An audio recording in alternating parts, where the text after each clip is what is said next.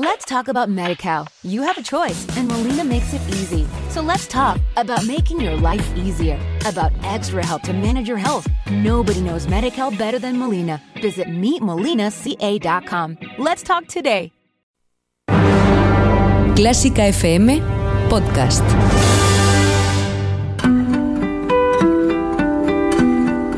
Clásica 2.0 Berta Herrero.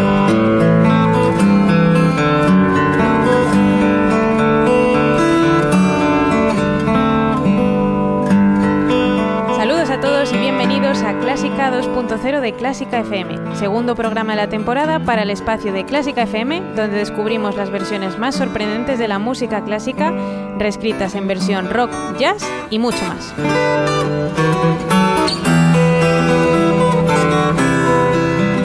Quieres, puedes contactar con el programa a través del correo electrónico contacto arroba clásicafmradio.com. También nos puedes encontrar, encontrar en las redes sociales, en Facebook, en Twitter y en Instagram con el nombre arroba clásicafmradio. Y por supuesto puedes volver a escuchar Clásica 2.0 siempre que quieras en nuestra web www.clásicafmradio.com y en nuestra emisión 24 horas. A partir de esta temporada, Clásica 2.0 cuenta también con su propio canal en iVoox, por lo que si no te quieres perder ni un solo programa o te apetece escuchar alguno de los anteriores, ya te puedes suscribir en el canal de Clásica 2.0 para poder escuchar las mejores versiones de la mejor música. El próximo anuncio publicitario contiene ventajas y descuentos para los mecenas de Clásica FM. Los mundos de la canción y la sinfonía se entrelazan en la obra de Gustav Mahler. El 15 de noviembre a las 7 y media podrás vivir la experiencia de sus colosales obras con la Filarmónica de Luxemburgo en el Auditorio Nacional de Madrid de la mano de Ibermúsica. Más información en el 914260397 y en ibermúsica.es. Y ya sabes, hazte mecenas de Clásica FM por solo 5 euros mensuales y disfruta de ventajas y descuentos en decenas de productos y conciertos. Premio Internacional de Interpretación Intercentros Melómano. Representa a tu conservatorio como solista y gana una gira de conciertos. Abierto el plazo de participación para grado superior hasta el 16 de noviembre. Anímate a participar y vive la experiencia. Más información en fundacionorfeo.com.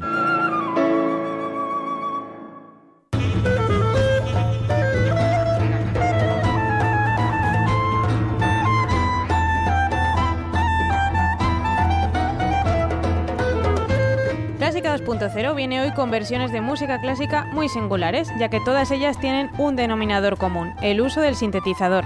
Ese instrumento musical electrónico que genera sonidos muy característicos y que fue muy ampliamente usado en las canciones que tanto nos gustan y tanto escuchamos en Clásica 2.0, dentro del rock progresivo de los años 70.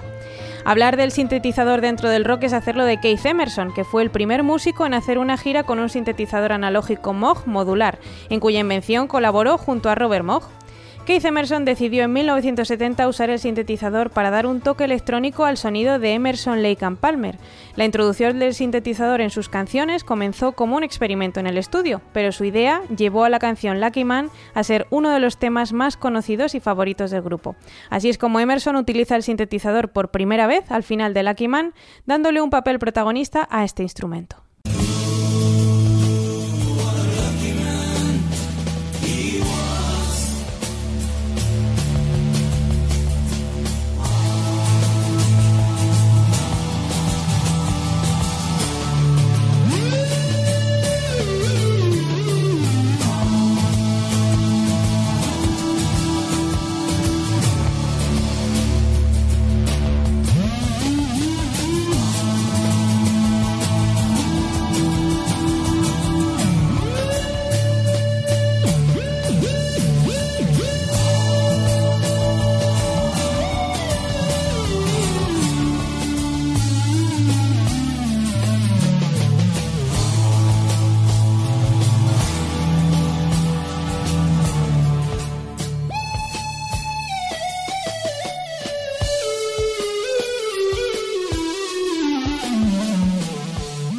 Habéis podido escuchar, el sintetizador da un sonido muy característico a la canción. Emerson fue uno de los principales precursores del sintetizador, allanando el camino para que otros músicos lo incluyeran de manera permanente entre sus instrumentos. Así lo hizo también Pete Townsend en The Who en 1971 para abrir y cerrar su canción Won't Get Full Again.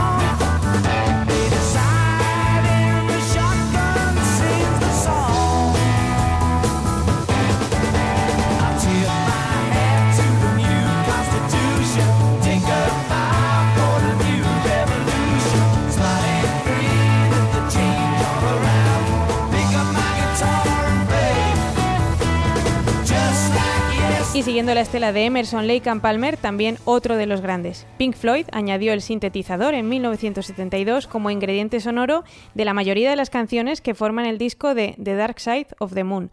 Vamos a escuchar ahora su uso en la canción On the Run, una composición con sonido electrónico generado por el sintetizador, con la intención de dar sensación de movimiento y en la que los sonidos fueron grabados y reproducidos unos sobre otros.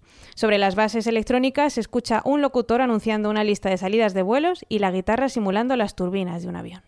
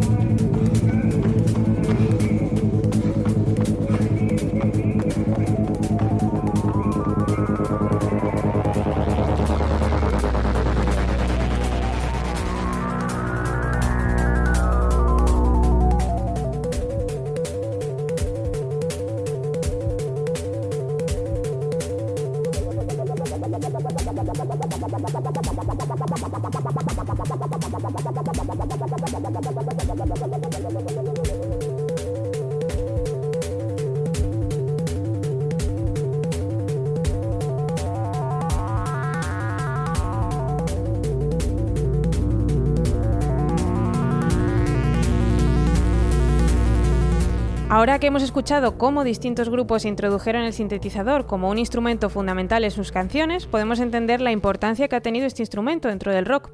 Un instrumento que tampoco se ha quedado fuera cuando eh, hacían sus versiones de canciones eh, de piezas de música clásica, como vamos a escuchar en las versiones de este Clásica 2.0. Empezamos con Debussy, escuchando a continuación su arabesco número uno, una obra para piano que a pesar de ser bastante temprana, ya contiene indicios del estilo musical en desarrollo de Debussy, ya que es una de las primeras piezas impresionistas en las que intenta reflejar las formas de la naturaleza.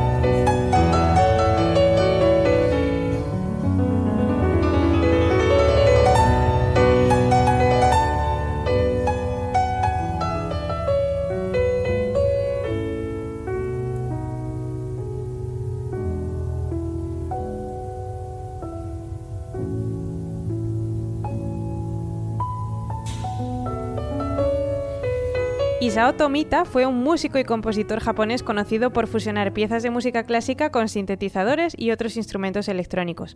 A finales de los 60 se interesó por la música electrónica después de escuchar discos de Walter Carlos en los que interpretaba piezas de música clásica con un sintetizador Moog. Tomita compró un sintetizador y se hizo su propio estudio. Empezó versionando piezas de Debussy en su disco Snowflakes Are Dancing, convirtiéndose en un éxito. Su original versión del arabesco número uno de Debussy, que escucharemos a continuación, ha sido usada como música de cabecera de distintos programas en televisión.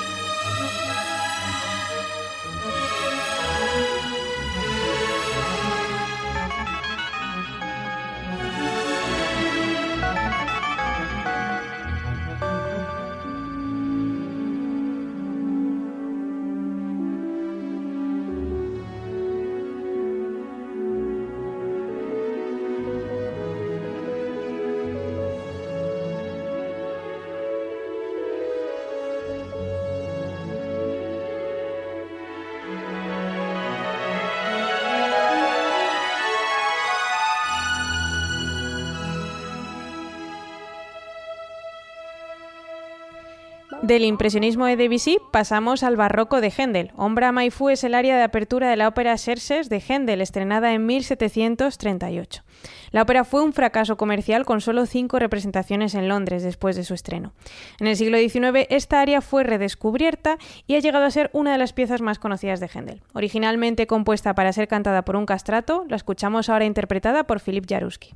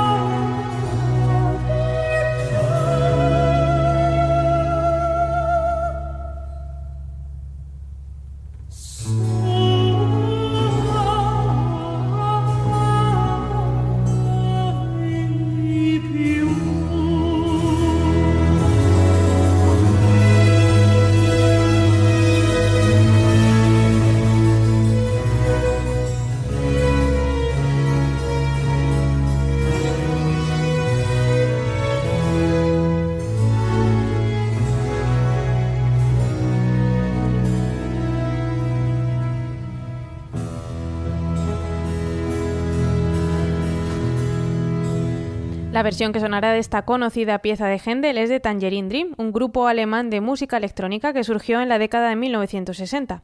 Su música es principalmente instrumental y electrónica basada en el uso de sintetizadores.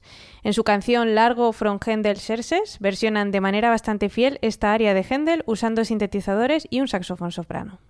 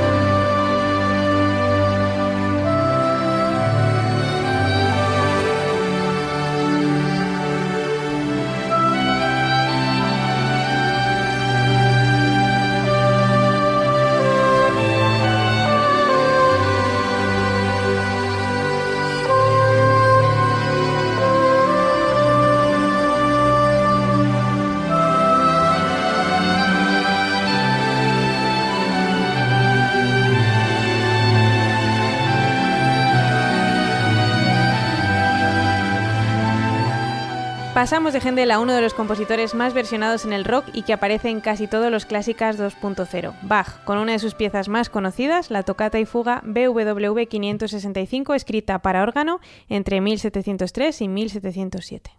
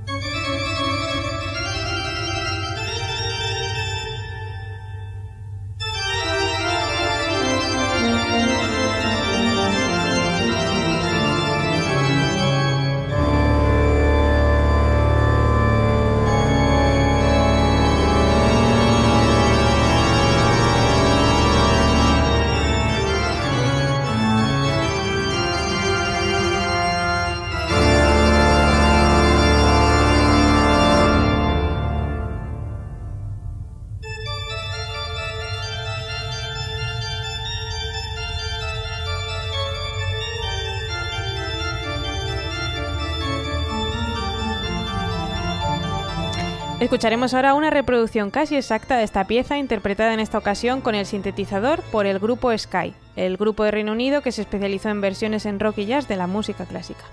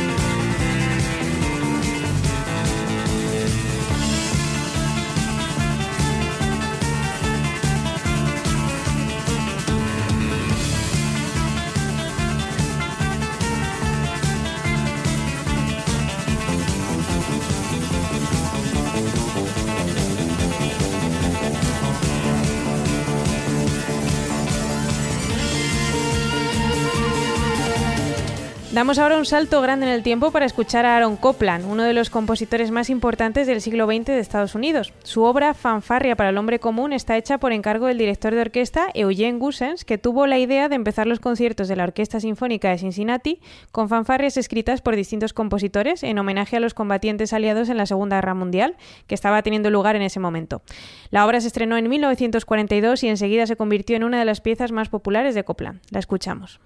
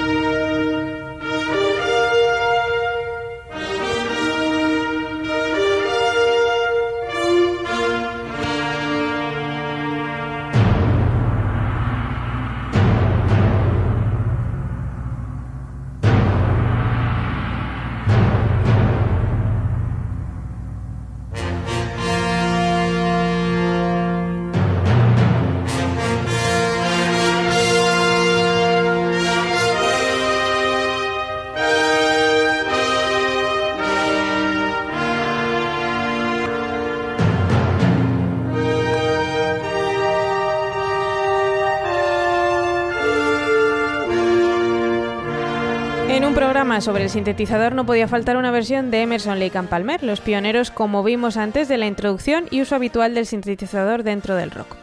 La adaptación de Emerson de Fanfarria para un hombre común comienza de manera muy similar a la pieza original de Copland, aunque a una velocidad algo más rápida. Después introduce una línea rítmica en la batería, el bajo y el sintetizador, donde Emerson replantea el tema, retomando después el tema principal al final de la canción. Aunque existe cierta ambigüedad en cuanto a si el grupo usó trompetas reales o el sintetizador en la introducción, parece que fue grabado con sintetizador, ya que en los créditos del disco aparecen solo los tres miembros del grupo, aunque en algunas interpretaciones de la canción en conciertos usaron trompetas para el concierto eh, en el comienzo y en el final de la canción. La anécdota curiosa de esta canción fue que para poder hacer esta versión tuvieron que pedir permiso a Copland. En un principio fueron a hablar con su editor que les dijo que se olvidaran del tema, pero como no se dieron por vencidos consiguieron el número de casa de Copland y hablaron con él por teléfono. A Copland le encantó la versión que vamos a escuchar a continuación y el hecho de que un grupo tan bueno como Emerson, Lake and Palmer estuviera interesado en hacer versiones de su música.